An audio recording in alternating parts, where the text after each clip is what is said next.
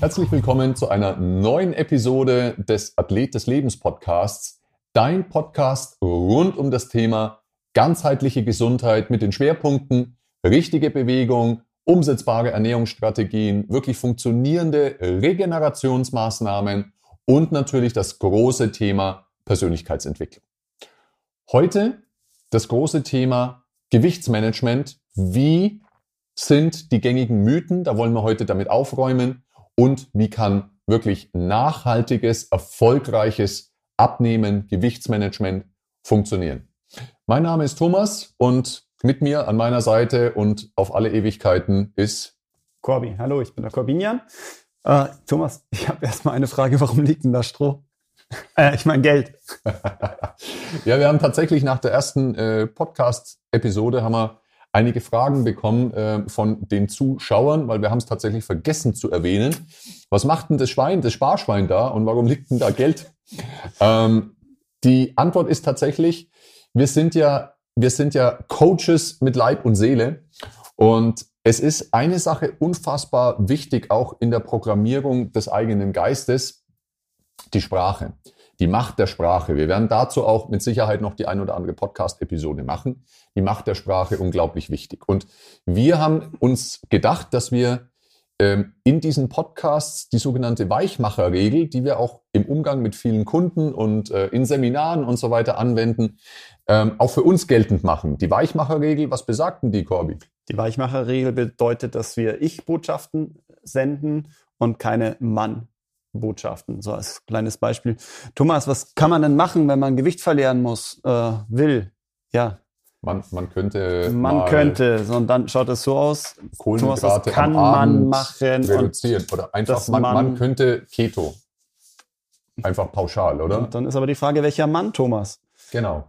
Man könnte Keto. Und äh, das ist eben die Thematik. Diese Weichmacherregel führt dazu, dass wir in ähm, in keine Verbindlichkeit uns hineinbegeben und äh, programmiert unser Gehirn tatsächlich auf, auf Unverbindlichkeit. Und das ist etwas, was wir in unserer Welt, in unserer Coaching-Sprache, die ich als extrem wichtig erachte, ähm, vermeiden. Deswegen jedes Mal, wenn, weil wir sind ja auch nicht davor gefeit, jedes Mal, wenn einer von uns äh, so einen Weichmacher verwendet, und der andere merkt es oder das, jemand selber merkt's, dann schmeißen wir einen Euro rein. Wenn wir eine Weichmacherregel verwenden, also so eine unverbindliche Weichmachergeschichte, und wir merken es nicht, und ihr merkt's ähm, innerhalb der, der Podcast-Folge, wenn ihr das anschaut, und weist uns dann danach darauf hin, dann zahlen wir nicht einen Euro, sondern dann zahlen wir 50 Euro. Ja? Das heißt, wenn uns das Ganze nicht auffällt und äh, euch fällt's auf, dann gerne reinschreiben und dann wird es für uns richtig teuer, oder? Jawohl, vor allem für dich. für den Mann. Ja. Eine andere Regel ist, andere Regel ist auch dieses, dieses Überstülpen, eben diese, diese Du-Botschaften. Also wenn ich zum Beispiel sage, ähm, Thomas, äh, du machst das und das. Das ist auch im Coach Talk nichts Gutes, jemanden etwas überzustülpen, Du-Botschaften zu senden, es geht eben um die Darstellung der eigenen Wahrnehmung. Thomas, ich nehme dich gerade als gelangweilt da oder nicht präsent gegenüber. Ja, Thomas, du bist gelangweilt. Das ist eben eher provokativ, eben überstülpend gegenüber dem Selbstbild und Fremdbild der Eigenwahrnehmung, Fremdwahrnehmung. Und auch ja, das ja auch wollen so wir absolut. vermeiden. Es ist ja auch so absolut. Ne? Wenn ich jetzt sage, Corby, du bist ein Depp, dann ist das so absolut. Also du bist ein aber Depp. Wenn ich aber sage, hey, ich erlebe dich als Depp, dann ist das ja nur meine Wahrnehmung. Ja? Jetzt kann man sagen, Haarspal kann man sagen Haarspalterei? Ne, es ist der Mann, ne? Können, jemand, können, niemand, jemand, jemand. Können, kann jemand sagen Haarspalterei? Aber es ist tatsächlich, das werdet ihr merken, wenn ihr das mal eine Zeit lang versucht umzusetzen, ähm, ist wirklich mächtig. Ist es wirklich ist besser, mächtig. ihr versucht es nicht umzusetzen, sondern ihr versucht es umzusetzen, weil wer versucht, der scheitert. Danke, komm, ich erlebe dich als. okay. Das so viel zum Schwein und äh, so viel zum Sparschwein. Sparschwein, genau, und so viel ähm, zum Geld.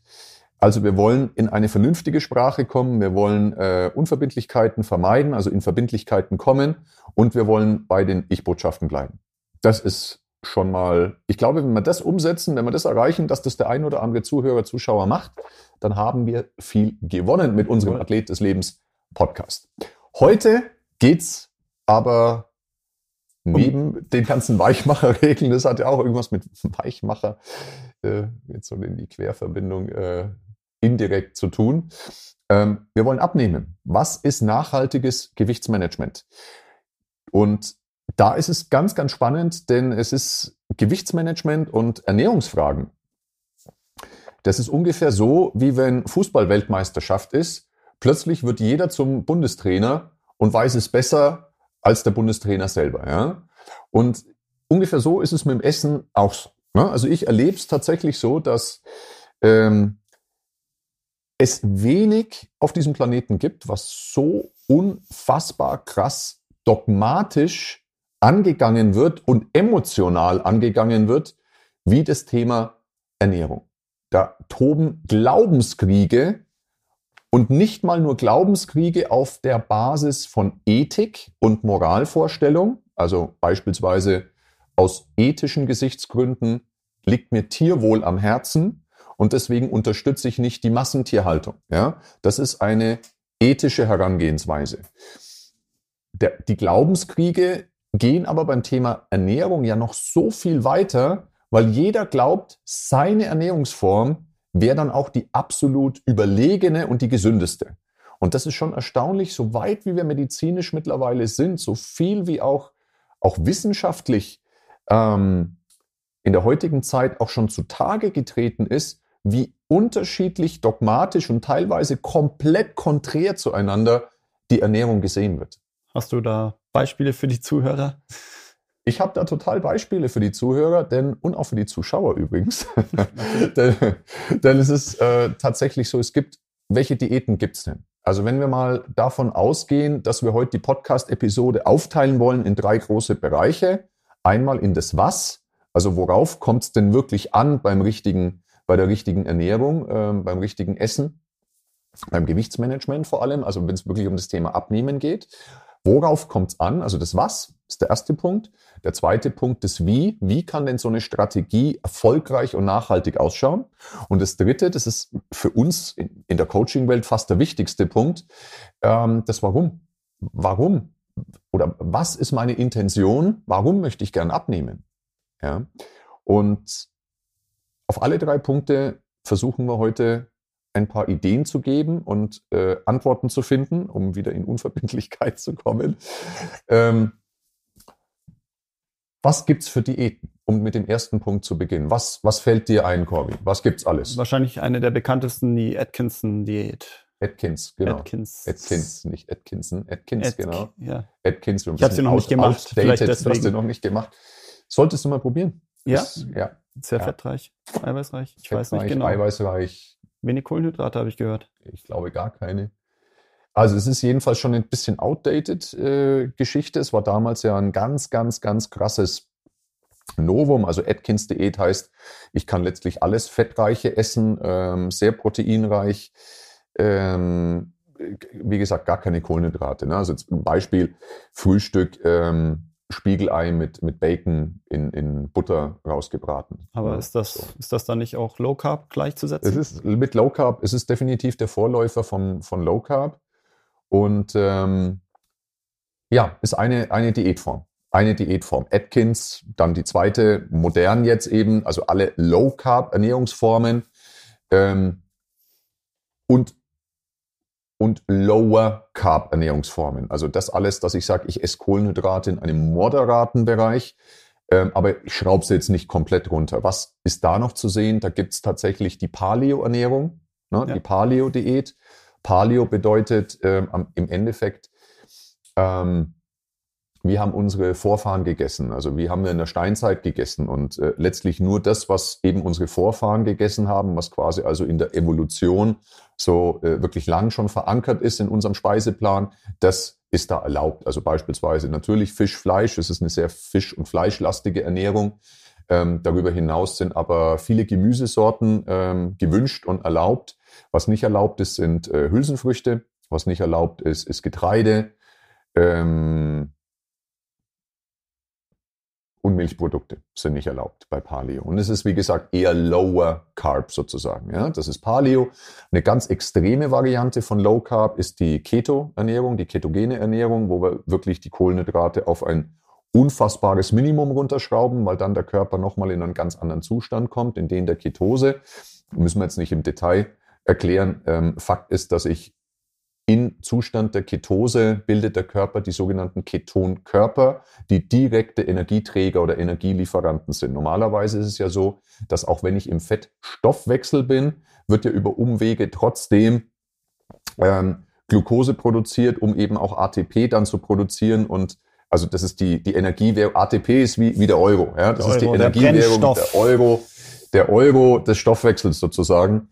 Ähm, und das umgehe ich im ketogenen Zustand. Also ich bin in, in, in noch einem ganz anderen Stoffwechselzustand. So, da geht das, ihr seht, das geht wahnsinnig tief, wenn wir uns mit Ernährung, auch mit Low Carb oder Keto auseinandersetzen. Was steckt da überhaupt dahinter? Ich habe Zahlen im Hinterkopf. Low Carb ist unter 100 Gramm, Keto unter 50 Gramm Kohlenhydrate am Tag. Genau, sich bei, die Geister. Bei, bei der ketogenen Ernährung, nicht man sicher. spricht bei 30 Gramm, gehst du auf alle Fälle auf Nummer sicher. 50 Gramm könnte funktionieren, könnte auch ein bisschen mehr, könnte funktionieren, wenn du sehr, sehr, sehr aktiv bist. Aber so 30, 50 Gramm Kohlenhydrate, da können jetzt wahrscheinlich viele auch nicht viel damit anfangen, ja. aber das ist echt nicht viel. Also jetzt sagen wir mal, eine Banane hat schon 20, 25 Gramm Kohlenhydrate.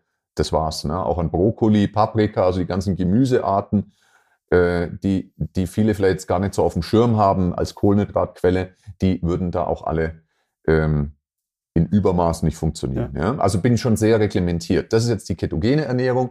Auf der anderen Seite gibt's natürlich die sogenannten High-Carb-Ernährungen, also die, die auf viel Kohlenhydrate gehen. Das war vor allem in den 90er Jahren. Dafür wenig Fett dann? Genau, High-Carb, aber dann Low-Fat. Das war so in den 90er Jahren, 80er Jahren eine große Bewegung, also alles Fett reduziert zu essen.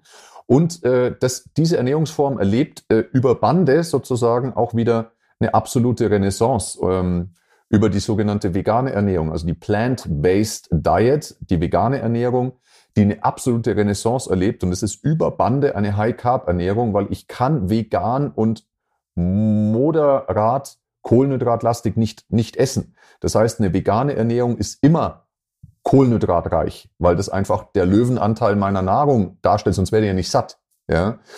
Das heißt, äh, eine, eine, eine Ernährungsform, wie wir sie in den 80er, 90er Jahren von den, von den Nährstoffen schon mal hatten, jetzt eben über Bande die vegane Ernährung, was ein Riesentrend gerade ist, ähm, die durch die Medien geistert. Ja. Die, Dann, was du gesagt hast, unter ethischen Gesichtspunkten durchaus gut, vertretbar das, ist. Das muss letztlich am Ende ja jeder für sich entscheiden. Ne? Es ist jede, jede Diät, und da kommen wir ja gleich dazu, wann ist eine Ernährungsform und eine Diätform, wann ist die gut und wie ist, warum ist die schlecht? Da kommen wir noch gleich dazu. Ähm, mit der Ethik, da darf sich natürlich jeder so seine, seine Gedanken machen. Um Gottes Willen, das ist auch nicht unsere Aufgabe, dass wir da äh, den Finger irgendwie erheben und da wie ein Oberlehrer sagen, ja, du darfst jetzt hier kein Massentierhühnchen mehr essen. Das muss, es ist legal. Es ist äh, einfach vom Gesetzgeber legal. Ich persönlich habe eine Meinung dazu. Ich finde es abstoßend und widerlich. Ähm, aber es ist meine Meinung. Ich, für mich, ja, für mich ist es abstoßend und widerlich. Wenn es jetzt aber jemand anders macht, da würde ich jetzt nicht sagen, wie kannst du, du nur? Wie kannst du nur? Also ich würde jetzt nicht sagen, ähm, nichts dogmatisch. Ja. Nichts dogmatisch. Leben und leben lassen. Wie gesagt, ich habe meine Meinung, ich finde es schrecklich, ähm, aber das darf jeder für sich selber entscheiden. Und ich, das macht überhaupt keinen Sinn, jemanden dazu äh, mit einem Dogma zu, zu, zu belagern. Wenn, dann muss das vom Gesetzgeber verändert werden, ja. ganz klar. Ähm, ganz großer Trend auch das Intervallfasten. Intervallfasten ja. bedeutet typisches Muster, ich habe äh, 16 Stunden am Tag eine, eine Fastenphase und acht Stunden am Tag habe ich dann eine Essensphase. Das ist eine ganz, ganz, ganz populäre Ernährungsform gerade. Dann gibt's ganz klassisch natürlich noch Diätform Weight Watchers. Kennt wahrscheinlich ganz, ganz viele mit einem Punktesystem. Also erinnere ich mich noch, dass als ich klein war, hat das auch meine Mama äh, gemacht, Weight Watchers System. Oh, Slimfast kenne ich noch von früher. Slimfast gibt's, ja. Das ist keine Werbesendung. Das Nein, ist keine Werbesendung, eine Dauerwerbesendung. gibt's Slimfast noch? Ich habe keine Ahnung. Jetzt gibt's Almazet. Almazet war, Almazet. was war das nächste, was mir auch noch eingefallen ist. Almazet Also es gibt sehr, sehr, Es gibt sehr, sehr viel. Ja. Und, wie viel ähm, haben wir jetzt schon gesagt? Das waren jetzt sieben, haben acht echt schon. viel gesagt, ja. Also es ist und echt konträr. Also die sind teilweise Was ist mit Blutgruppendiäten? Was Blutgruppendiäten, Metabolic Balance, ganz, ganz groß. Ne? Also Metabolic Balance, ist, Globuli alles gab's täuscht. doch auch. Globuli, die HCG, Stoffwechselkur. Also es gibt unfassbar viel und ich habe halt das Gefühl im, im Ernährungsbereich, gerade wenn es um das Thema Abnehmen geht, was echt so viele Menschen tangiert, weil so viele Menschen würden gern abnehmen, aber irgendwie schaffen sie es nicht. Ja? Und da müssen wir noch drüber sprechen, warum nicht. Ähm, also es gibt unglaublich viele unterschiedliche Ernährungsformen, Diätformen, die so konträr zueinander gehen und jede Ernährungsform proklamiert ja für sich, ich habe die magische Pille gefunden und so funktioniert's. Ja? Und, und da möchte ich mit wahrscheinlich einem der größten Mythen brechen, die es überhaupt gibt, dass es diese magische Pille gibt und dass diese eine Diätform allen anderen überlegen ist.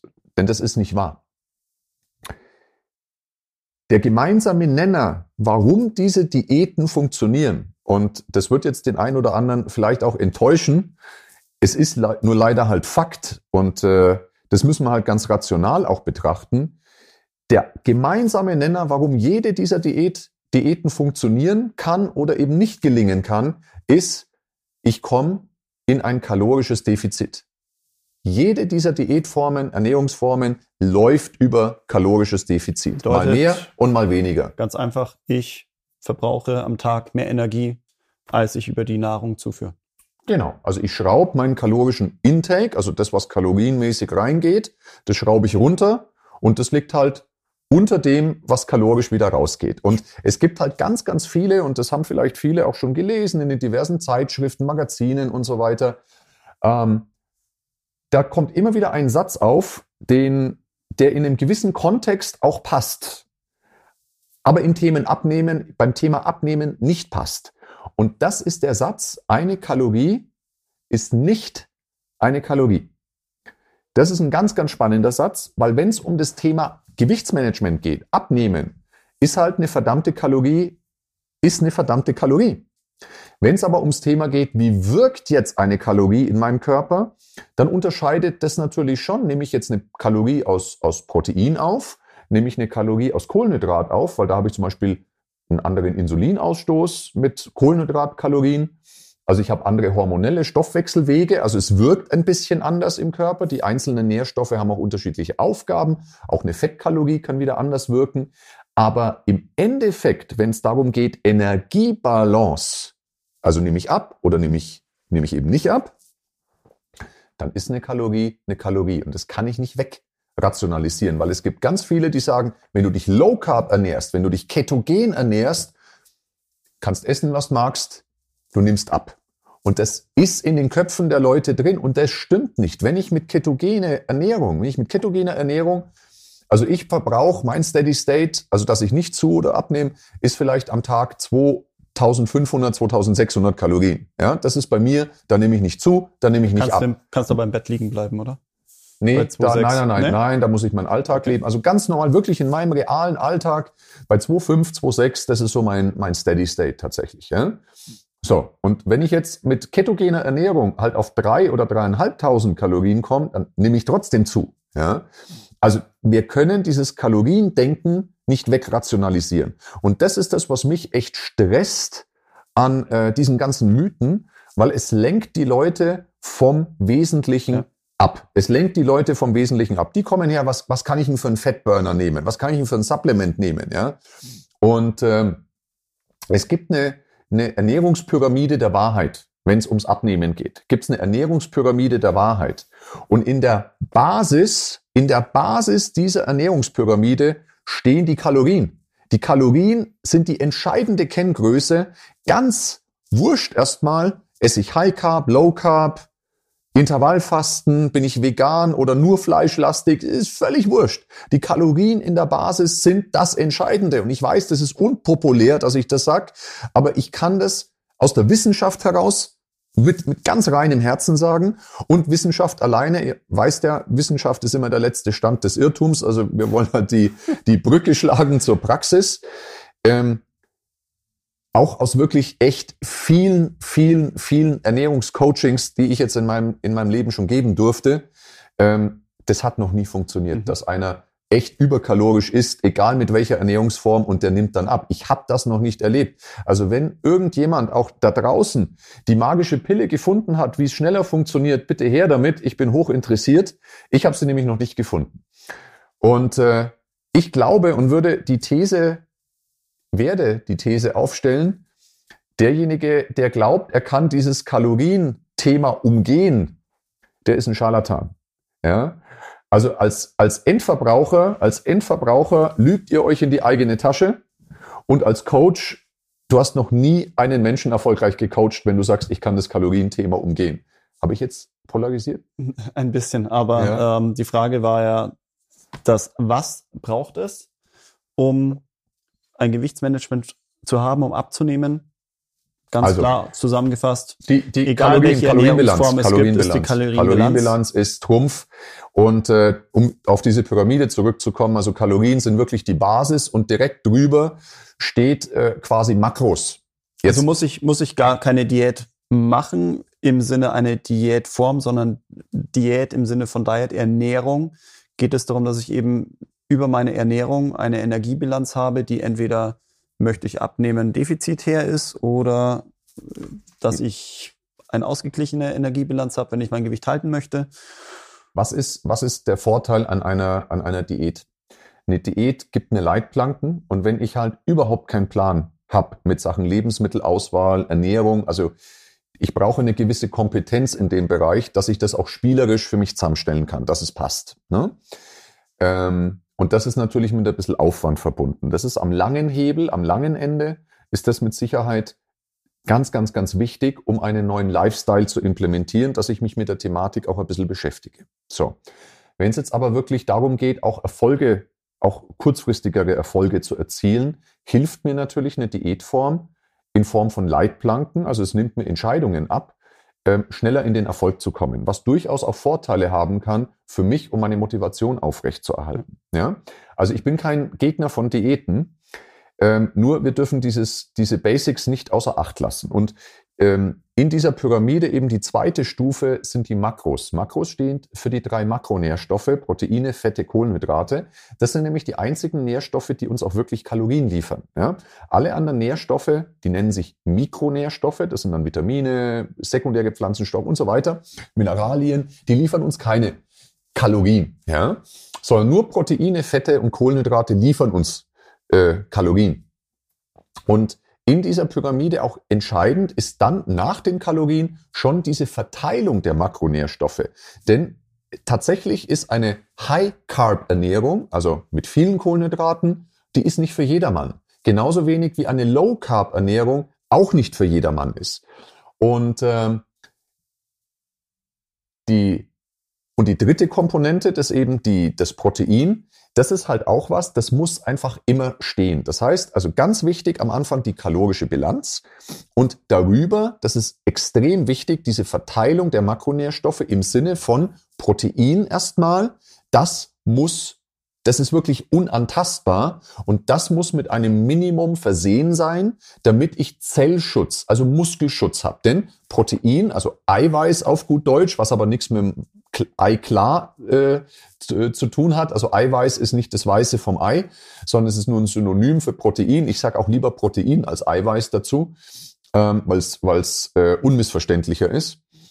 Und ähm, Protein ist dafür da, meine magere Zellsubstanz gut zu erhalten oder auch Muskulatur, also das ist Muskulatur, äh, oder eben auch Muskulatur aufzubauen. Hast und, du da eine Zahl, wo du sagst, ja, das muss sein? Ja, und das ist jetzt für viele wahrscheinlich recht abstrakt. Das ist halt ein Gramm Protein pro Kilogramm meines Zielkörpergewichts. Also wenn ich jetzt 100 Kilo wiege und ich will halt 80 wiegen, dann gehe ich von den 80 aus. Ne? Ähm, 80 Gramm Protein wären das dann. Ja? Also ich brauche mindestens ein Gramm Protein pro Kilogramm Körpergewicht. Das ist keine Proteinmast. Also nicht missverstehen. Das äh, ist ja nur was für Bodybuilder oder irgendwie sowas. Die haben ganz andere Dosierungen. Ja? Aber dieses eine Gramm, und das ist ganz spannend, weil viele immer glauben, ja, wir essen doch zu viel Protein. Und wir sollten das doch aus gesundheitlicher Sicht eher ein bisschen reduzieren. Das stimmt nicht. Also wenn ich zehn Leute im Ernährungscoaching habe, dann essen acht bis neun von den zehn zu wenig Protein. Deutlich zu wenig Protein. Gerade Frauen spannenderweise. Liegt also, nicht häufig einfach daran, sie, also ich habe mich ja auch damit auseinandergesetzt, auch ähm, Patienten, Kunden setzen sich ja immer damit auseinander. Sie können mir in der Regel gar nicht so genau sagen, wo ist denn wie viel Protein drin. Es wird dann, also es werden genau. schon richtige Lebensmittel genannt, da wird aber dann Milch genannt und ja, ich, ich meine, es ist auch in Gemüse sind ja auch Eiweiße drin. Es ist halt die Frage, auch welche Eiweiße Menge drin. ist wann, wo, wie drin. Das ist jetzt in meiner Erfahrung für viele ein großes Aha zu, zu wissen, aha, ich esse doch genügend Protein, ich esse das und das und wenn ich das mal runterbreche ja. auf den wirklich Proteingehalt von Hühnchen, von Nudeln, was auch immer, ist es für viele immer sehr überraschend. Es ist für viele überraschend, weil dann halt doch ähm, auch gerade jetzt ganz aktuelles Beispiel einer, einer Dame, die ich im Coaching begleite, die auch dachte, sie isst genug Protein und jetzt haben wir mal getrackt und äh, sie kommt halt auf 30 Gramm Protein am Tag. Ja? Und da, das, das ist zum Scheitern verurteilt. So eine Ernährungsform ist zum Scheitern verurteilt, weil die mündet einfach gerade in einem kalorischen Defizit, also wenn ich ins Abnehmen gehen mag, in einen brachialen Muskelschwund. Ja, und mhm. das ist das, was ich halt nicht haben will. Also warum will ich diesen Zellschutz? Warum muss ich schauen, dass ich meine Muskelmasse erhalte? Ist das, das Brennwerk, ist halt, das ist äh, mein Motor. Das ist mein Motor, genau. Und also es hat ganz viele Gründe. Es ist einmal ein aktiver, vitaler Lifestyle. Das ist extrem spannend einmal. Ähm, und das andere ist aber, dass die Muskulatur eben ganz stark korreliert mit meinem sogenannten kalorischen Grundumsatz. Ja, also das, wenn ich wirklich einen ganzen Tag im Bett liege, mein Ruheumsatz, was ich dann an Kalorien verbrenne den Tag über. Das ist mein Ruheumsatz oder Grundumsatz und das hängt halt wahnsinnig stark an der Muskelmasse. Und dementsprechend ist es wahnsinnig wichtig, eben diesen Muskelschutz zu haben. Deswegen das Protein muss stehen. Also einmal die Kalorienbilanz, dann das Protein muss stehen. Das sind für mich die zwei ganz wichtigsten Komponenten. Und dann kommt's, also jetzt mal als Beispiel, wenn ähm, ich spreche jetzt mal von mir. Ich habe ja im ersten Quartal oder bin jetzt immer noch dabei, habe auch ein bisschen Diät gemacht. Also wollte auch wieder ein bisschen ich abnehmen. Bin auch gerade drin. Ja. Auch, äh, genau. Ähm, bei mir war es ja wirklich auch so durch die Corona-Thematik und alles ist halt mir viel auch an Routinen entglitten und so weiter, viel Stress, auch viel Gedanken, Kopfkino und so weiter. Und selbst ich, der mich, ich beschäftige mich ja wirklich krass mit Ernährung, ähm, ich habe es echt ein bisschen auch ähm, verloren, das Intuitive. Und äh, habe im letzten Jahr schon so vier Kilo einfach zugenommen. Ja? Und ähm, das wollte ich jetzt einfach wieder reduzieren und habe dann einfach seit Jahresbeginn ähm, bin ich auf, auf äh, ja, Diät, kann man sagen. Gell? Das bedeutet, du hast gerade vorhin schon gesagt, du hast die 2,5, 2500 mal, die du auf jeden Fall brauchst. Du schaust, dass du deine Eiweiße eben umhältst. Genau. Du sagst, du trackst deine Kalorien wahrscheinlich. Bin ich jetzt, genau, ich track meine Kalorien, bin derzeit so bei 1,8 bis 1,9 von den Kalorien. Das heißt, in einem Defizit von 600, 700 Kalorien am Tag. Ähm, klingt für viele immer ganz äh, dramatisch und sagen, das ist ein riesen kalorisches Defizit. Aber die Thematik ist halt das, wenn du ein Kilogramm Fett verlieren möchtest, also ein reines Körperfett, ja. ein Kilogramm, brauchst du ein kalorisches Defizit von 7000 Kalorien. Ja, dann hast du ein Kilogramm Fett verloren. Somit viele kommen halt auch mit utopischen Vorstellungen, sagen, hey, ich möchte jetzt pro Woche ein Kilo Fett verlieren, wo ich halt sage, ähm, naja, dann, dann kannst du nicht mehr viel essen, ne? weil du hast halt 7000 Kalorien Defizit dann in der Woche. Das ist schon mächtig. Und ich bin halt im Moment bei 600, 700 Kalorien am Tag im Defizit. Du wirst bei einem Kilo Fett, wenn du verlierst, vielleicht eineinhalb Kilo Körpergewicht verlieren, ne? weil du ja auch Wasser mit verlierst und so weiter. Also das ist so ungefähr die, die, die Benchmark. Also und, kalorisches Defizit bei mir, um nochmal zurückzukommen, ich habe dann das Protein reserviert, habe das Protein reserviert. Äh, bei mir, ich esse ein bisschen mehr Protein, also bin bei 1,3 bis 1,5 Gramm pro Kilo im Körpergewicht, weil ich ja auch mehr Krafttraining mache. Also habe ungefähr, sagen wir mal, 150 Gramm, äh, 130 bis 150 Gramm Protein. Also sagen wir roundabout bin ich bei 5 bis 600 Kalorien, weil ein Gramm Protein hat 4 Kalorien, also immer Faktor 4 äh, von der Grammzahl auf. Das ist dann, das sind Kalorien. Und äh, bin halt so bei 500, 600 äh, Kalorien Protein. Und äh, habe ja 1,8. Das heißt, 600 Kalorien sind schon mal reserviert fürs Protein. Bleiben mir also noch 1200 Kalorien übrig. Und die kann ich jetzt aufteilen, entweder in Kohlenhydrate oder Fette. Und jetzt ist es tatsächlich so für die Leute, die einen höheren Bauchumfang haben. Das ist nicht eine goldene Regel, das ist nicht in Stein gemeißelt. Und da werden wir nochmal einen gesonderten Podcast auch drüber machen. Da geht es nämlich um die Volks Volkskrankheit schlechthin, das Thema tiefes Organfett, Viszeralfett, also auch Bauchumfang sozusagen.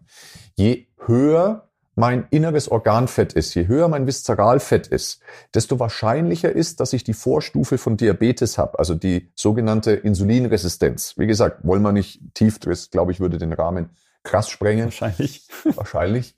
Ähm, ist aber die Volkskrankheit schlechthin. Das ist eigentlich die wahre Pandemie unserer jetzigen Zeit. Darf ich das so sagen? Das ist unser Podcast. Wir können sagen, alles, was kann wir alles wollen. sagen, gell? Aber kommt jetzt nicht Jens Spahn und cancelt unseren Podcast, Ich oder? weiß es Naja, nicht. Weiß nicht. Naja, der wird eh nicht mehr lang gesund. Ist egal. ähm, äh, wird eigentlich dieser Podcast vor September 2021 nicht. ausgestrahlt oder erst nach der Bundestag? Naja, egal. Ähm, trefft im September eine gute Entscheidung. Ähm, okay, zu politisch. Wir gehen wieder zurück. Zurück zu den Makros. Du warst zurück zu reserviert den für die äh, Eiweiße. Ma- Wir waren Makros. beim Viszeralfett. Wir waren beim Viszeralfett und die, die, die goldene Regel ist wirklich, das ist nicht in Stein gemeißelt, aber die goldene Regel ist, je höher eben das Viszeralfett ist, also desto größer ist auch der Bauchumfang, ähm, desto wahrscheinlicher oberhalb ist die Wahrscheinlichkeit, gemessen. genau Bauchnabel gemessen, desto höher ist die Wahrscheinlichkeit, Insulinresistenz zu haben. Und das bedeutet, ich vertrage Kohlenhydrate nicht mehr so gut. Und ich sollte dann wirklich auch weniger Kohlenhydrate essen. Und die goldene Regel ist wirklich, wo ich sage, bei Frauen, wenn die am Bauchnabel oder ein Zentimeter über dem Bauchnabel den Bauchumfang messen und kommen auf über 80 Zentimeter, da können wir drüber nachdenken, die Kohlenhydrate zu reduzieren, aber über 88 Zentimeter sollten wir definitiv die Kohlenhydrate reduzieren. Beim Mann können wir anfangen, drüber nachzudenken, die Kohlenhydrate zu reduzieren ab 94 Zentimeter und ab gerade Gott sei Ah, Dank bin ich drunter. und ab 102 Zentimeter sollten wir auf alle Fälle die Kohlenhydrate reduzieren, denn da ist die Wahrscheinlichkeit sehr sehr hoch, dass Haben wir auch die Insulin Korrelation eben im metabolischen Syndrom. metabolischen Syndrom und so weiter, genau. Und ähm, eine Sache eben auch da nochmal eine, eine kleine ein, Einsatz dazu gesagt. Also tatsächlich ist das metabolische Syndrom mit all den entzündlichen Markern im Körper einer der Haupttreiber, die mein Immunsystem schwächen. Also auch da nochmal vielleicht Gedanken machen, gerade in der heutigen Zeit, bevor wir immer nur über Viren reden, vielleicht auch öfter mal über den Wirt zu sprechen. Das heißt, bei dir, ich gehe davon aus, dein Bauchumfang ist äh, unter den 102. Das heißt, Ja. du hast jetzt 600 ähm, Kalorien für oder Kilokalorien für die Eiweiße reserviert. Ja. Du isst schätzungsweise dann auch Kohlenhydrate, auch für Ich deinen auch Sport, Leistungsfähigkeit. Ja, ist nicht so, dass wir keine Kohlenhydrate brauchen. Nein. Und Genau, also ich esse definitiv auch Kohlenhydrate. Ich habe eine Mischkost, die äh, sich auch wirklich tagesaktuell, situativ, nach Lust und Laune auch wirklich verändert. Also ich esse wirklich das, worauf ich auch gerade Lust habe. Äh, diese Kalorien Tag für Tag, die pendeln sich eben ein, entweder aus den Kohlenhydraten oder aus den Fetten. Wie gesagt, je nachdem, wie ich gerade Lust habe. Wenn ich mal Lust habe auf eine Scheibe Vollkornbrot, dann esse ich eine, ein Vollkornbrot. Wenn ich sage, ich möchte lieber ein Stückchen ähm, ein Stückchen fetteren Fisch zum Beispiel wie ein Lachs, dann würde ich jetzt keine Kohlenhydratbeilage dazu essen, weil sonst sprengt's mir die Kalorien. So, also die, die Makroverteilung, erstmal die Kalorien und dann die Makroverteilung, extrem wichtig und erst dann kommt das ganze Thema äh, Mahlzeiten, Frequenz, Timing, wie zum Beispiel Intervallfasten und so weiter. Das spielt eine deutlich untergeordnetere Rolle wie diese unteren zwei Bausteine. Ja? es geht ja auch wieder um Kalorien einsparen beim Intervallfasten. Und da Kann, kann, kann, kann, sein. Ja, da kommen wir gleich beim Wie dazu. Jetzt sind wir ja erst noch beim Was. Also die Quintessenz von unserem Was, worauf kommt es denn an, damit Gewichtsmanagement wirklich funktioniert und wir können das einfach nicht beschönigen, ist das große Thema, äh, ich brauche ein kalorisches Defizit. Ich komme an diesem kalorischen Defizit einfach nicht vorbei und ich brauche dieses kalorische Defizit. Und viele sagen, ja, mein Stoffwechsel ist eingeschlafen, ich brauche nur ein Stück Käsekuchen anschauen und ich nehme schon zu. Und äh, das ist leider echt eine Lüge. Also man muss wirklich, wir- ich möchte echt sagen, dass ähm, dieses, dieses, dieser eingeschlafene Stoffwechsel, dieser eingeschlafene Stoffwechsel, wenn wir uns jetzt mal vorstellen, der, die, die krasseste Schilddrüsenunterfunktion, die nicht eingestellt ist, ja, hat vielleicht, und wenn die nicht eingestellt ist, hast du auch so keine Lebensqualität mehr, ja. Da hast du vielleicht 300 Kalorien, vielleicht, die du weniger verbrennst, als du als du glaubst. Ja. Also von dem her, ähm, dieser ganz krass eingeschlafene Stoffwechsel, dass jemand behauptet, ja, ich kann nur 1000 Kalorien oder 800 Kalorien am Tag und, und sonst nehme ich zu, das stimmt nicht. Jojo-Effekt, auch ein ganz, spannender Thema, ganz spannendes Thema. Viele sagen, ja, dieser krasse Jojo-Effekt und so weiter. Jojo-Effekt besteht immer aus zwei Säulen. Die eine Säule ist einfach das, dass ich eine Diätform wähle, die einfach echt schlecht ist, die also viel zu wenig Proteine hat und ich trainiere nicht adäquat ja. in der Diätphase. Ich mache kein Krafttraining. Und verliere wertvolle Muskulatur. Und verliere unfassbar wertvolle Muskulatur und somit geht mein kalorischer Grundumsatz halt einfach runter. Das heißt aber nicht, dass der Stoffwechsel einschläft, sondern ich habe halt einfach weniger Muskeln, die brauchen weniger Energie. Ja? Deswegen, es geht ja beim Abnehmen nicht darum, dass ich einfach Gewicht verliere, weil die Waage sagt mir einfach genau. nicht, was verliere ich. Verliere genau. ich Wasser, verliere ich Fett, verliere ich genau. Muskulatur. Genau. Wenn wir ehrlich sind, in der Diät höchstwahrscheinlich alles. Die Frage ist nur, wie viel wertvolle Muskelmasse verliere ich. Deswegen absolut wichtig bei jeder Ernährungsform, wo ich ein kalorisches Defizit habe. Absolut. Die Eiweiße müssen einfach stehen. Ohne die Eiweiße das funktioniert müssen stehen. Nicht. Protein muss stehen. Das ist, äh, das ist tatsächlich was. Das ist äh, eine Diät ohne Proteinanteil ist eine Kackdiät, weil ich werde am falschen liegen. Ja. ja. Und von dem her ist, das ist der erste Fehler, die erste Säule vom Jojo-Effekt und die zweite Säule ist, dass ich keinen Plan mir gemacht habe für die Zeit nach der Diät. Ja? Das heißt, ich habe vielleicht eine erfolgreiche Diät abgeschlossen und habe aber null Strategie, für die Zeit danach. So falle ich sofort wieder in alte Gewohnheiten, weil ich habe natürlich durch eine radikale Diät, die Leitplanken mir gibt, die mir viel Entscheidungen abnimmt, habe ich natürlich null Chance, neuen Lifestyle zu etablieren. Ich setze nur einen Peak, ganz kurz, wenn ich dann wieder in meine genau. alten äh, Verhalten, Verhaltensweisen zurückfalle, ja, ja, bin genau. ich wieder in meinem alten Muster, wird es genau dahin gehen, wo ich herkam. Genau. Und das dann auch noch mit vielleicht ein bisschen so, oh, ich belohne mich und so weiter und es vielleicht noch mal einen Ticken mehr, gleichzeitig einen Ticken weniger Grundumsatz und schon schießt's mir vielleicht sogar noch höher, als ich davor war. Ja. So, und das ist das große Thema vom Jojo-Effekt. Aber wir neigen natürlich dazu, die Schultern immer so ein bisschen äh, so wegzuschieben. Ja, und ich darf ja nicht unterkalorisch sein, weil dann schläft mein Stoffwechsel ein. Und das ist so ein Mythos, unfassbarer Mythos. Was für ein Schmarrn. Also Protein muss stehen und dann kann ich auch im kalorischen Defizit sein. Und der, ob ich dann mehr Kohlenhydrate oder mehr Fette äh, zu mir nehme als, als Füller, das entscheide ich sehr individuell, sehr stark nach dem Viszeralfett, aber auch ein bisschen nach meinen Lebensumständen. Zum Beispiel habe ich extrem viel Stress, habe vielleicht sogar Schlafthemen und so weiter, also kein gutes Stressmanagement. Dann wäre das total unklug, auch auf die Kohlenhydrate total zu verzichten, weil das äh, kann die Stresskaskade noch mehr nach oben, nach oben. schrauben. So, das ist das eine. Und darum geht's letztlich immer. Jetzt ist es natürlich wichtig zu sagen, okay, ja, wie berechne ich denn meinen Tageskalorienbedarf? Der setzt sich immer zusammen aus dem Grundumsatz und einem Leistungsumsatz. Ne? Also der Grundumsatz ist das, wenn ich den ganzen Tag nur im Bett lieg und der hängt an der Muskulatur. Und der Leistungsumsatz, das ist das, wie ich mich halt einfach auch bewege im Alltag, wie ich mich bewege, was ich so mache in meinem, in meinem Beruf. Also bin ich ein Bauarbeiter oder sitze ich rum wie wir zwei und labern einfach nur ein bisschen. Tagelang, ne? tagelang. Harte Arbeit, harte Arbeit, kann ich sagen. Ähm, und natürlich Training spielt in diesem Leistungsumsatz auch eine Rolle.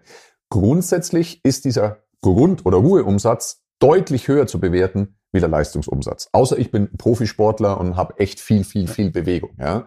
Also es macht nicht so viel aus, die Bewegung, wie wir glauben. Ja? 20 Prozent on top habe ich. Ja, würde ich pauschal sagen, 20 Prozent on top, da liegen wir nicht falsch. So, und wie berechnen wir jetzt den Grundumsatz? Idealerweise berechnen wir den Grundumsatz mit einer Atemgasanalyse, also mit Spirometrie, was wir bei uns ja auch bei R1 machen.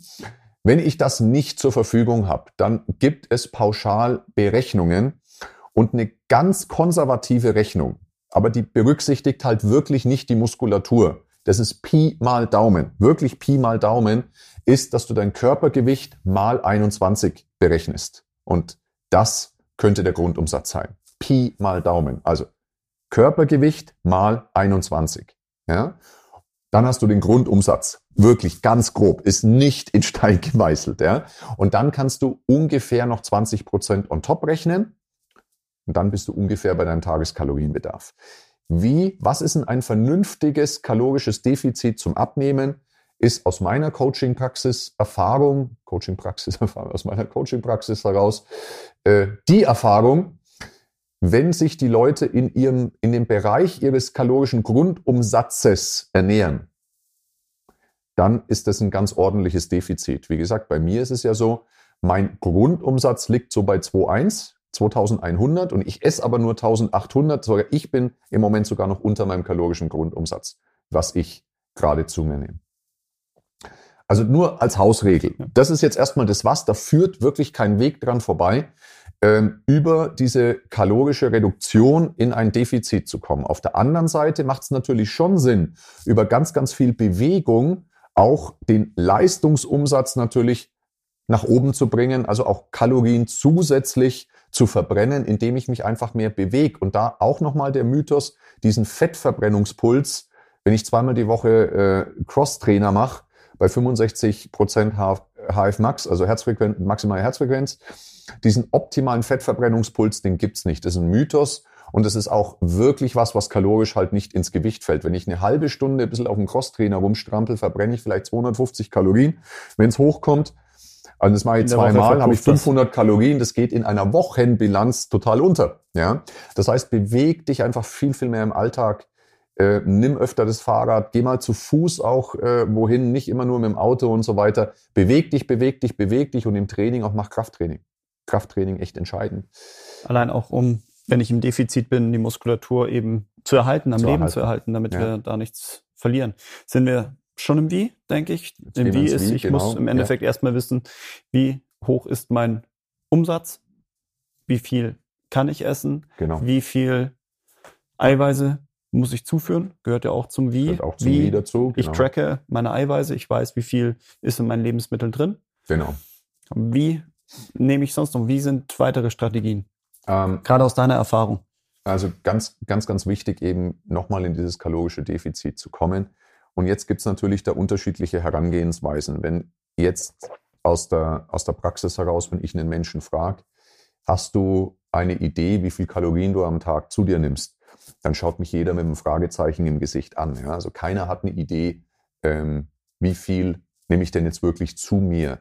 Und da sind wir bei einem ganz spannenden Thema, ähm, des sogenannten Kalorien-Trackings. Ne? Das macht der Weight Watchers zum Beispiel mit dem Punktesystem äh, über Bande auch wieder. Und ähm, früher haben es Menschen halt mit einer Kalorientabelle gemacht und haben sich handschriftlich aufgeschrieben. Und heutzutage gibt's einfach Apps dafür, ja, die sehr bequem sind. Es gibt immer wieder die kritischen Stimmen, die sagen, ja, dieses Kalorien-Tracking, das Makronährstoff-Tracking ist ja was, ähm, was von der psychologischen Seite total ungut ist, weil es mich einfach in einen Strudel, in einen ungesunden Strudel und in eine ungesunde Beziehung zum Thema Ernährung setzt. Und da möchte ich einfach nur dem entgegnen, ja, ja, das kann sein, dass es Menschen gibt, für die Makro-Tracking nichts ist, also Kalorien-Tracking. Denn wenn ich feststelle, dass ich enorm viele emotional negative Kopplungen habe mit dem Thema Essen, negative Glaubenssätze habe mit dem Thema Essen, negative Prägungen habe mit dem Thema Essen. Also wenn ich wirklich feststelle oder das Gefühl habe, oh, da könnten wirklich auch Störungen bei mir vorliegen aufgrund von Traumata und so weiter, dann ist es vermutlich unklug zu sagen, ich tracke Kalorien. Deswegen darf ich aber dieses Tool an sich eben nicht verteufeln. Ja? Denn das ist ungefähr so, wie wenn ich zu jedem Menschen pauschal sage, du darfst kein Gläschen Wein trinken, weil es könnte ja sein, dass du abhängig wirst. Ja? Es kommt auf den Menschen und auf die Konstellation drauf an. Grundsätzlich ist es überhaupt nicht klug zu sagen, ich esse intuitiv und folgt doch deiner Intuition. Denn das ist das, was ganz viele ja auch sagen, auch echt viele Ernährungsberater. Wenn, du kannst keine Kalorien tracken, das ist echt nicht gut. Du musst intuitiv essen. Und ich sag dir, die Intuition ist für den Arsch. Die ist für den Arsch, weil die Intuition in einer Zeit der Überflussgesellschaft, wo du an jedem Eck ähm, Essen bekommst, die ist kaputt. Du hast keine natürliche, instinktive Intuition zum Thema Essen mehr, weil du das auch nie gelernt hast. Weil, wie du schon weißt, als kleines Kind hat nur das, hat nur die Sonne morgen gescheint, gescheint wenn du deinen Teller aufgegessen hast. Das ist gegen die Intuition, weil du wolltest vielleicht vorher aufhören. Aber die Mama hat gesagt, nee, ess deinen Teller auf, dann scheint morgen die Sonne. Das, da zerballerst du im Kindesalter schon deine Intuition. Also das Schlimmste, was du machen kannst als Elternteil, dass du deinem Kind sagst, du musst deinen Teller aufessen. Ne? Das ist echt Kacke. Da, da triggerst du schon die ersten Essstörungen. So, so ein Teller schmeckt ja gar nicht. ja, genau, so ein Teller schmeckt gar nicht. Ja, wunderbar. Ähm, also von dem her, ein echt bekannter äh, Ernährungscoach, äh, den ich sehr schätze, hat äh, so einen Spruch gebracht, so nach dem Motto, äh, intuitives Essen ist ungefähr so, wie wenn du einem zweijährigen Kind äh, deine Steuererklärung geben magst. Ja, also ist völlig für die Katz. Ja. Du musst ein Fahrgefühl entwickeln und deswegen bin ich ein Riesenfan von Kalorientracking, von temporären Kalorien, Kalorien, Kalorientracking, um eben dich zu kalibrieren, deine innere, dein inneres Gespür für die Menge, ein Fahrgefühl, na, zu, Fahrgefühl bekommen. zu bekommen, um dich wieder ein bisschen zu justieren. Und äh, ich bringe immer den Vergleich von einem Profifußballer, der übt ja auch immer wieder das Kurzpassspiel, obwohl er es ja schon kann, um einfach auch immer wieder diesen Touch zu haben, dieses Fahrgefühl zu haben und die Automatismen zu haben. Und deswegen empfehle ich grundsätzlich jedem, egal wie gut er sich damit auskennt, immer mal wieder temporär Kalorientracking zu machen, um einfach immer im Fahrgefühl auch zu bleiben. Was ich auch immer wieder mache tatsächlich. Also meiner Meinung nach geht nichts über Kalorientracking. Und da gibt's ja mittlerweile diverse Free-Apps, ähm, kann sich jeder auch äh, raussuchen, ohne Werbung zu machen. Es gibt die App My, MyFitnessPal, also wir haben davon nichts. Es ist aber eine Free-App, die wirklich gut funktioniert in unserem Coaching-Kontext. Wir nutzen unsere eigene App in Verbindung mit, ähm, mit dem Coaching. Und äh, aber wenn ich es komplett frei mache, dann ist es eben MyFitnessPal. Ähm, wenn ich jetzt wirklich partout sage, ich möchte keine Kalorien tracken, das ist mir zu viel Aufwand. Denn es ist tatsächlich, ich würde sagen, zehn Minuten am Tag investiere ich da am Anfang schon. Irgendwann wird es weniger, aber am Anfang sind schon zehn Minuten am Tag. Wenn ich sage, das ist mir alles zu aufwendig, ich möchte es einfacher haben, ist eine Strategie, die funktionieren kann, aber nicht muss, ist, dass ich sage, ich zähle Mahlzeiten und keine Kalorien. Denn was ganz viele Menschen machen, ist, sie essen ganz viele Kalorien über Snacks und über Getränke. Und diese Regel, ich zähle Mahlzeiten und Kalorien, beinhaltet, dass ich maximal 21 Mahlzeiten pro Woche einfach hab auf dem Konto. Bedeutet aber, dass jede Apfelschorle, alles was kalorisch ebenso da ist, der Milchkaffee, der Milchkaffee, das Hanuta, das Hanuta, auch das Snickers übrigens, ähm, Mars, aber es ist wieder keine Werbesendung. Das ist Aber auch der Eiweißriegel sind wir ehrlich. Auch der Eiweißriegel, das ist alles sind Kalorien und alles ist eine Mahlzeit. Also alles, was kalorisch ist, gilt quasi als Mahlzeit, wenn ich es nicht in dem Essensfenster einer Mahlzeit zu mir nehme. Und äh, wenn ich sage 21 Mahlzeiten, dann kann jeder eben sagen, okay, ich habe für eine Mahlzeit ein gewisses Essensfenster. Das kann eine halbe Stunde sein, das kann eine Dreiviertelstunde sein. Jetzt vielleicht nicht fünf Stunden Essensfenster, ja, aber halt eine halbe Stunde Essensfenster. Das denn, ich würde es vielleicht sogar mit dem intermittierenden Fasten dann kombinieren, wo ich sage, naja, habe ich ja ein Fenster von acht Stunden. Ja, aber, auch aber da, so ist es nicht da gedacht, würde oder? ich diese acht Stunden nicht durchfuttern, ähm, sondern auch da wieder mich auf Mahlzeitenfenster innerhalb der acht Stunden beschränken, ehrlich gesagt.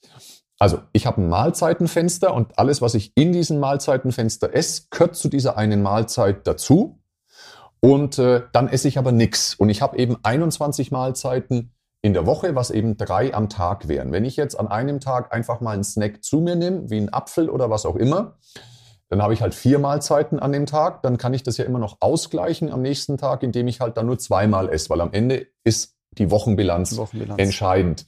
Ähm, und es kann funktionieren, gerade dann, wenn wir beim, äh, wenn, wenn jemand merkt, ich esse wirklich viel über Snacks, so zwischenrein dann habe ich eine gute Chance, dass ich über die Strategie einfach mir Kalorien einspare. Hatte ich den Fall definitiv schon. Ja, ja. Und weil viele immer meinen, ja, hängt es dann an dieser Mahlzeitenhäufigkeit. Ne? Also wenn ich ganz, ganz häufig esse, ist das vielleicht schlechter. Das ist aber nur deswegen schlechter, weil ich halt einfach, und da gibt es wirklich auch Studien dazu, ähm, die sagen, Ganz klar, also dass Menschen, die intuitiv essen, wenn die fünf, sechs Mal kleine Mahlzeiten am Tag essen versus eine andere Gruppe, die isst nur dreimal am Tag, sind die meisten, meisten in dieser Studie, die eben nur dreimal am Tag essen, die nehmen halt ganz instinktiv weniger Kalorien zu sich. Weil dieses Einschätzen von kleinen Mahlzeiten, das da verschätzen sich ganz wir viele gehen, Menschen. gehen unseren Gelüsten nach, haben vielleicht ein emotionaleres Essverhalten. Genau, genau. Und von dem her sind diese, sind diese Mahlzeiten-Slots ganz gut, wenn ich es wirklich ganz einfach haben will. Das ist, glaube ich, der einfachste Tipp, den ich auf Lager habe. Zähl Mahlzeiten und keine Kalorien, bau aber um jede Mal, bau jede Mahlzeit um Protein herum. Bau jede Mahlzeit um das Thema Protein rum. Das ist ganz wichtig. Wir haben in unserer App auch sehr schöne Beispiele dazu, wie das ausschauen kann. Genau, also in unserer App, die Athlet des Lebens App, da haben wir auch ganz viel On-Demand-Content äh, ja. drinnen. Und unter der Rubrik Eat ähm, haben wir ganz, ganz viel zu Thema, wie kann ich Makronährstoffe, wo sind welche drinnen und wie kann ich das ganz gut kalibrieren. Also das ist ein ganz, ganz wichtiger Tipp. Das kann funktionieren, es muss aber nicht funktionieren. Genauso wie das Intervallfasten bei dem einen funktionieren kann, dass er damit auch abnimmt und beim anderen nicht. Also bei mir, wenn ich das jetzt völlig frei und zügellos machen würde, also ich brauche keine acht Stunden, um überkalorisch zu sein. Ich brauche nicht mal eine. Ich brauche ja? brauch eine gute Mahlzeit. Ich brauche nicht mal eine. Also ich kann in einer Stunde locker ja, drei, vier, 5.000 Kalorien essen. Und das ist halt auch der große ja. Mythos. Also selbst eine Stunde Essensfenster am Tag kann reichen, damit du zunimmst. Ja, kann reichen, dass du zunimmst. Ich kenne das, das, von mir. Ich kenne das von ja. mir. Also das, das Intervallfasten ist ja grundsätzlich auch keine Ernährungsform, die fürs Abnehmen sich ausgedacht wurde, sondern es geht ja um das Thema Zellregeneration und metabolische Flexibilität, auch wieder ein Thema. In dem Moment, wenn ich halt lange Zeit nichts esse, kann ich, muss ich auch aus meinem Fettstoffwechsel heraus agieren, was viele eben nicht mehr können. Die hängen quasi in ihrem Kohlenhydratstoffwechsel, gerade die Insulinresistenten. Und also ein Mensch gilt vom Stoffwechsel als gesund, wenn er quasi switchen kann wie ein Hybridauto zwischen Fettstoffwechsel und Kohlenhydratstoffwechsel. Ja? Und dafür wurde tatsächlich das Intervallfasten auch gemacht, also dass ich mal eine Art Zellreinigung, Zellregeneration habe, wie beim Heilfasten. Und dass ich in, diesen metabolische, in diese metabolische Flexibilität, also in diese Stoffwechselflexibilität komme, wie ein Auto, Hybridfahrzeug, zwei Tanks. Ja? Und so kann, kann, kann sich das jeder vorstellen. Also Intervallfasten ist nicht das Allerheilmittel und muss nicht unbedingt funktionieren. Ist aber aktuell sehr gehypt. Ist Man hört von tausend Leuten, ja. die damit ihre Funde verloren also grad, haben. Gerade Frauen, auch gerade zyklusbedingt, kann oft sein, es funktioniert gerade bei Frauen zyklusbedingt nicht so gut. Bei Frauen, bei Männern kann es tatsächlich besser, kann auch bei Frauen funktionieren. Aber ich habe einfach die Erfahrung gemacht, dass Frauen da extrem auch in den Unterzucker kommen, extrem abfallend von ihrem Energieniveau und so weiter. Also da gilt es wirklich ein bisschen aufzupassen und Intervallfasten ist wirklich nicht für jedermann. Also so viel zum Wie.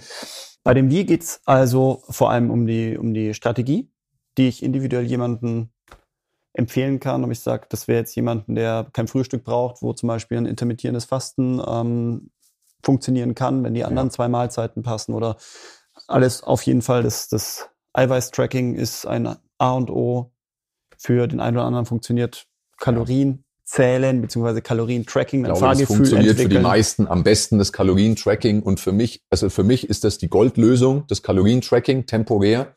Nur wenn es einfach dem einen oder anderen, wenn nicht gut tut, aufgrund von negativen emotionalen Kopplungen oder wenn ich die äh, Zeit nicht rein investieren möchte und die Aufmerksamkeit auf das Thema Ernährung nicht lenken möchte, dann kann ich das und eine, eine nicht komplett desolate Intuition habe, dann kann es auch funktionieren mit dem äh, Mahlzeiten zählen. Was ich sehr spannend finde, wenn wir jetzt einige Diätformen haben und das Wie, also auch Strategien, warum funktioniert es denn nicht? Ist ja doch nur ein Ernährungsplan, dem ich folgen muss. Das genau. Warum? Naja, und tatsächlich eine Sache noch, äh, bevor wir zum Warum kommen, ist die, die, das große Ganze, ne, die Langzeitstrategie. Und das ist das, was viele eben ich habe halt immer das Gefühl, dass äh, die meisten Menschen das Thema Ernährung viel zu emotional angehen und viel zu irrational angehen. Und äh, ich bin halt jemand, der wahnsinnig gerne das auch wie ein Businessprojekt angeht. Also wirklich eine Strategie legen und dann aber immer wieder agil ans Leben anpassen. Denn es kommt ja immer was dazwischen im Leben. So, und viele, also gerade in dem Moment, wenn der Weg des Abnehmens größer als fünf Kilo ist, dann ist das ja wirklich nicht in Schlagdistanz. Dann dauert das ja eine gewisse Zeit. Ja.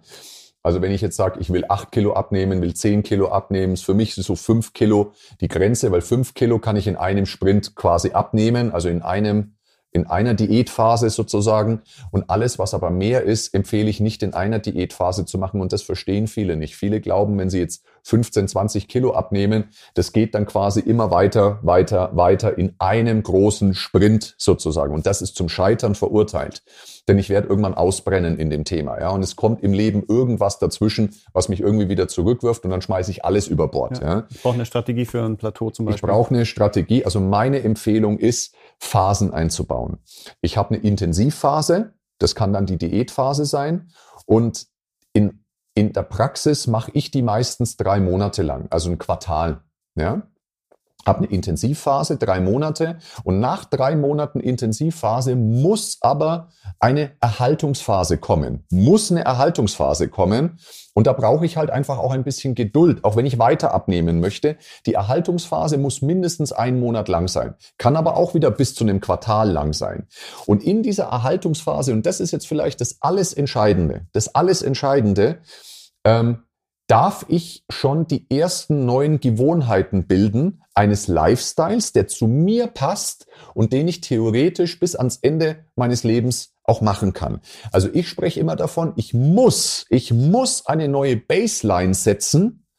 So, wenn ich sage, was ist in meinem Leben, wenn der Worst Case eintritt? Ich habe den Monsterstress in der Arbeit, es ist irgendwas familiär, also mir fliegt quasi mir fliegt der Laden um die Ohren, der Laden meines Lebens. Ja? Mir fliegt mein Leben um die Ohren. Was ist die Baseline, die ich immer noch im Ernährungsbereich erhalten kann, ohne komplett zu eskalieren? Das gilt in diesen Erhaltungsphasen, da den Fokus drauf zu legen. Und das mache ich im Coaching so intensiv mit den Leuten. Also diese Erhaltungsphasen, da ist Coaching, Coaching, Coaching drinnen, weil die Frage ist, was ist deine Baseline, die du immer imstande bist zu halten. Immer imstande bist zu halten, weil irgendwann kristallisiert es vielleicht, sich vielleicht auch heraus, dass die Baseline überhaupt nicht passt zu deinem Gewichtsziel. Dass du also mit deiner Baseline nie dauerhaft das Gewichtsziel halten wirst. Somit erübrigt sich ja auch das Thema, willst du den nächsten Sprint gehen, um noch weiter vom Gewicht runterzugehen, weil deine Baseline wird's, wird nicht ausreichen, dass du dieses Gewicht hältst. Und dann dürfen wir uns die Frage stellen, bist du bereit, deine Baseline nochmal zu verschieben? Oder bist du bereit, dein Ziel aufzugeben? Und deswegen ist diese Erhaltungsphase so wichtig. Wir brauchen eine gute Idee für danach. Ja? Und dann geht's idealerweise in Treppen geht's weiter. Wobei das ist nie die Praxis. Die Praxis ist, wir wir haben eine Diät, eine Intensivphase. In der Erhaltungsphase geht es meistens minimal sogar wieder nach oben. Dann planen wir irgendwann wieder eine Diätphase, die wird durch irgendwas unterbrochen. Dann schießt es mal vielleicht kurz wieder nach oben. Also das ist die Praxis. Ja. ja. Und das wird aber immer mehr, diese Ausreißer, Eskalationen nach oben, die werden im Coaching-Prozess immer mehr minimiert. Und das ist eben der wichtigste Punkt, diesen Fokus auch auf den Prozess zu legen, statt nur diese sture Fixierung aufs Ergebnis. Ich brauche eine gewisse Liebe zum Prozess. Das heißt, ich brauche irgendwas, was mir an dem Prozess auch Freude macht. Wenn ich sage, das ganze Trainingsthema und das ganze Essensthema, das finde ich so zum Kotzen, aber ich will halt so ausschauen, dann ist es zum Scheitern verurteilt. Also ich muss was finden am Prozess, was mir Freude macht. Das ist ganz wichtig. Das ist vielleicht der wichtigste Punkt überhaupt. Und das ist der Hauptgrund, warum so viele Sachen scheitern. Von der Strategie neben dem, was du auch angesprochen hast, dem Warum. Geht für mich zum Teil auch mit dem Warum einher. Wenn ich sage, ich möchte irgendwo hin, bin aber bereit, nicht dorthin zu gehen, dann ist im Endeffekt mein Ziel nicht groß genug, das ist mir nicht wichtig genug, dass ich das erreichen möchte. Siehst du anders oder? Nee, gar nicht. Also es ist, äh, wir verändern wir uns immer nur entweder aufgrund eines von Wegs, also weil halt der Leidensdruck so krass gestiegen ist, wenn ich zum Arzt gehe und er sagt, äh, also wenn sie sich jetzt nicht äh, zusammenreißen, dann werden sie sterben in den nächsten fünf ja. Jahren, ja. Ähm, und dann gibt's die, die Medikamente, die Statine und alles Mögliche, weil ich halt metabolisches Syndrom habe. Ähm, dann ist das durchaus ein Leidensdruck bei nicht allen, aber doch bei vielen, die dann sagen, okay, jetzt, jetzt ändere ich was. Da ist halt die Gefahr da, in dem Moment, wenn sich die Werte verbessern, wenn ich dann die Erfolge habe, dass dann der Leidensdruck so stark gesunken ist, dass meine Motivation eben auch mit gesunken ist. Und dann geht das ganze Spiel wieder von vorne los. Schöner wäre es natürlich, wenn ich, und da bin ich aber auch wieder beim Prozess, also wenn ich eine Freude am Prozess entwickle, kreiere und gleichzeitig auch immer ein Hinzu. Äh, also ein Hinzu, was ich erreichen möchte und wie sich das anfühlt mit positiven emotionalen Kopplungen. Die Thematik ist aber, was ist, wenn ich das Hinzu erreicht habe? Ne? Das ist ja. genau das Entscheidende. Nur das Hinzu hält mich auch nicht komplett in der Nachhaltigkeit. Das hält mich im Veränderungsprozess. Aber wenn ich dann mein Ziel erreicht habe, dann braucht's Freude am Prozess. Weil nur so werde ich es dauerhaft halten. Oder ich habe meine Gewohnheit verändert, ohne dass Energie notwendig ist, das zu halten. Aber ich kenne das, wenn ich mein Ziel erreicht habe. Ich werde nur die Gewohnheit verändern, wenn ich Freude am Prozess ja. habe. Also wenn ich, wenn ich, also zumindest wenn es mir kein Leid zuführt, der Prozess. Also wenn ich jetzt zum Beispiel sage, ich habe jeden Tag Todesschmerzen, wenn ich mir die Zähne putze, dann wäre das nie eine Gewohnheit bei mir geworden. Ja, das heißt, also ich freue mich jetzt nicht aufs Zähneputzen jeden Tag. Deine, deine Frau schon, dass du es tust. ja, das stimmt. Und äh, aber es, es führt mir auch keinen Schaden zu. Das ist halt eine Gewohnheit. Jetzt ist aber die Thematik, gerade Training ist so eine, so eine Thematik, ist immer außerhalb der Komfortzone, Training und ist immer eine kleine Überwindung. Bei mir ist es zum Beispiel so, dass also ich, bestimmt 50 Prozent meiner Trainingseinheiten ist nicht, dass ich mich drauf freue, sondern ist eher so, dass ich sage, okay, jetzt durch. Ja. Aber ich habe Freude am Prozess, nicht unbedingt. Also währenddessen gefällt mir am Training jetzt beispielsweise gefällt mir, das ist nur die Zeit für mich. Mir kommen oft echt kreative Gedanken im Krafttraining. Das ist nur, ich setze mich mit mir selber auseinander. Das mag ich einfach, dieses mit mir selber auseinandersetzen. Und ich mag das Gefühl danach. Das ist das, was ich an dem Prozess total schön finde. Ja? Aber es ist jetzt nicht so, dass ich dieses, wenn ich jetzt einen krassen Schmerz im Krafttraining habe in den letzten oder ein Brennen in den letzten Wiederholungen, dass mich das jetzt besonders antörnt. Also das ist jetzt nicht so der Fall. Ja? Das ist schön zu hören. also ich muss mich da schon auch überwinden. Beim Essen ist zum Beispiel schon das Kochen und das Gesellige auch von gesunden Lebensmitteln, da auch was total Leckeres draus zu machen, das erfüllt mich schon, muss ich sagen. Also das ist schon bei mir auch Freude. Und ich glaube, jeder muss und darf, er muss, er muss Freude am Prozess entwickeln, sonst bleibt's und wird's keine Gewohnheit. Wenn ich nur ergebnisfixiert bin, am Völlig schlimmsten noch ergebnisfixiert ja. und das extrinsisch auch noch. Also mein Mann will, dass ich abnehme, weil sonst habe ich echt Angst, dass er mich verlässt. Ja, das ist so die die krasseste, schlechteste extrinsische Motivation, die du haben kannst, die einfach äh, zum Scheitern verurteilt ist. Ja? Machst du es für andere oder jetzt auch gerade jetzt viele jüngere Menschen mit Druck aus den sozialen Medien, die Instagram-Girls und so weiter, ja.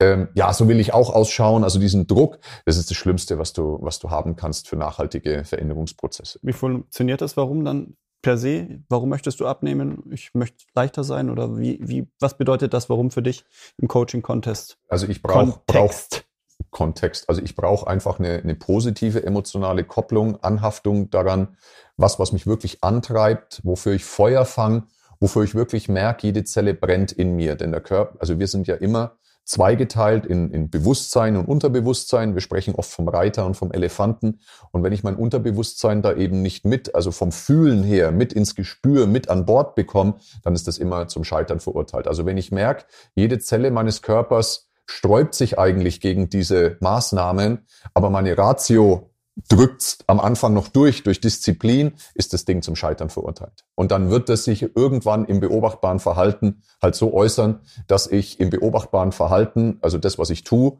dass ich halt was ganz anders mache, wie ich mir halt einfach vorgenommen habe, mit dem scheinbaren, mit der scheinbaren Kontrolle meines Willens. Ich habe keine Kontrolle mit meinem Willen, aber wir glauben, wir gaukeln uns das vor weil mein Unterbewusstsein immer stärker ist. Also wenn jede Zelle meines Körpers innerlich schon rebelliert gegen den Prozess, dann werde ich irgendwann im beobachtbaren Verhalten Amok laufen, so am Kühlschrank Plan, oder wo auch immer. Ja. Der Plan, drei Wochen ziehst jetzt durch und das, das mache ich und dann fliege ich zurück Nein, in mein altes Verhalten. Das wird nicht Also auch diese neuen Gewohnheiten bilden in 21 Tage ist ja ein Bullshit. Das heißt, äh, ich kann nach 21 Tagen eventuell neue neuronale Trampelpfade bilden, also, ne, also so kleine Häppchen zur neuen Gewohnheit, aber es ist noch lang keine neue Gewohnheit gebildet. Und auch vielleicht ein wichtiger Fakt noch am Rande, es ist nicht so einfach, neue Gewohnheiten zu bilden. Denn tatsächlich ist es so, dass über 80 Prozent unserer Gewohnheiten, die wir alle im Leben haben, die haben wir uns nicht willentlich und freiwillig erarbeitet, sondern die hat, die ist, die sind entstanden. Warum? Weil es uns das Leben scheinbar erleichtert, schnellere Belohnungen verschafft. Also das Unterbewusstsein schaut immer den Weg des, des geringsten Widerstandes. Und das hat uns ja in der Evolution auch so weit gebracht, ja. Und wenn ich jetzt eine Gewohnheit versuche zu etablieren, die immer mit Mühsal verbunden ist, dann ist das eigentlich total wider der Natur. Weil Gewohnheiten bilden sich instinktiv raus, weil es mir das Leben vereinfacht und nicht, weil irgendwas außerhalb meiner Komfortzone ist. Das heißt, auch diese ganzen Ratgeber und so weiter, Motivationsratgeber, ist oft ganz viel Bullshit dabei, weil es wieder der Psychologie ist und wieder der Natur. Und da müssen wir echt die Kirche im Dorf lassen. Wir brauchen einfach auf dem Weg viel Disziplin. Das braucht's. Und irgendwann, wenn ich wirklich eine unbewusste Kompetenz entwickeln will, also das ist das Synonym für eine Gewohnheit, ähm, das ist echt ein langer Weg und es geht nur über Freude am Prozess. Und lange, lange, lange. Ich würde nicht mal sagen, dass bei mir Training nach so vielen Jahren, schweres Krafttraining, ist keine Leichtigkeit an Gewohnheit bei mir entstanden treffe oft noch die bewusste Entscheidung, weil ich eigentlich ähm, keinen Bock habe. So, aber eben, es gibt Anteile des Prozesses, die mir halt gefallen. Aber es ist dann eine bewusste Entscheidung, die ich treffe und keine unbewusste. Und, ich, und, und das ist halt einfach das Leben. Ja. Und nur so kann es gelingen. Freude auch. auch am Prozess. Und natürlich ein, ein gutes Warum zu finden, was mich wirklich ähm, was mich anfeuert. Also wo, mein, wo ich merke, da rebelliert nichts in mir, sondern ja, das fühlt sich, das fühlt sich gut an. Das ist wichtig für jemanden, der selbst abnehmen will oder jemanden, ja. der Leute begleitet, die abnehmen wollen, zu genau. wissen, okay, das Warum ist es da? Ansonsten verpulvern wir einfach viel Energie auch in einem Prozess, der nicht nachhaltig ist. Wenn das, ich keinen äh, Zugang zu mir habe, wenn ich diese Emotionen nicht spüre, oder ich merke, ich habe so krass negative Kopplungen mit dem Essen, ist es immer ratsam, sich wirklich einen holistischen Coach oder einen Psychologen zu holen. Ähm, keinen klassischen Ernährungsberater, denn der ist meistens im Coach sein, im Coaching nicht ausgebildet. Ähm, der kann das was, aber nicht wie. Der kann das was, aber nicht das wie. Ähm, genau. Und wir brauchen jemanden, der wirklich in den Prozess begleitet. Das finde ich auch, das ist der Unterschied zwischen dem Berater und dem Coach. Der Berater sagt das was und der Coach begleitet den Prozess, was ich als unfassbar wichtig empfinde. So viel zu diesem sehr ergiebigen Thema. Perfekt. Prima, Leute. Ich hoffe, ihr hattet ein bisschen Freude dabei und äh, wir freuen uns, wenn ihr bis zum Ende dabei geblieben seid. Bitte gebt uns Feedback, was war gut, was interessiert euch, was können wir noch besser machen. Und äh, dann schauen wir, dass wir das natürlich auch umsetzen für euch. Habt ihr irgendeine Weichmacherregel entdeckt, dann äh, gerne auch drunter schreiben. Also eine Weichmacherregel, die wir verletzt haben. Dann äh, bitte unbedingt drunter schreiben. Ähm, es war uns eine Ehre. Ihr findet uns äh, in allen gängigen Spotify, äh, Spotify Podcast-Mediatheken und auch äh, auf unserem, also unter dem Athlet des Lebens Podcast und natürlich auch unter dem YouTube-Kanal des R1 Sports Clubs. Und, und ich muss wieder unsere App R1 Athlet des Lebens 24-7 einfach nochmal da, was Thema Ernährung angeht, sehr, sehr tolle Inhalte viel on vorbereitet. auch viele Trainingsinhalte. Da mal draufschauen, gerade wenn euch etwas interessiert hat jetzt zu Makro-Tracking oder Eiweiß-Tracking, intermittierendes Fasten, soweit ich weiß, auch etwas mit dabei ist. Ja. Das sind tolle, tolle Inhalte, die das, was wir angeschnitten haben, einfach in der Tiefe noch ja, untermauern. Perfekt. Dann, Leute, bis zum nächsten Mal. Bis bald.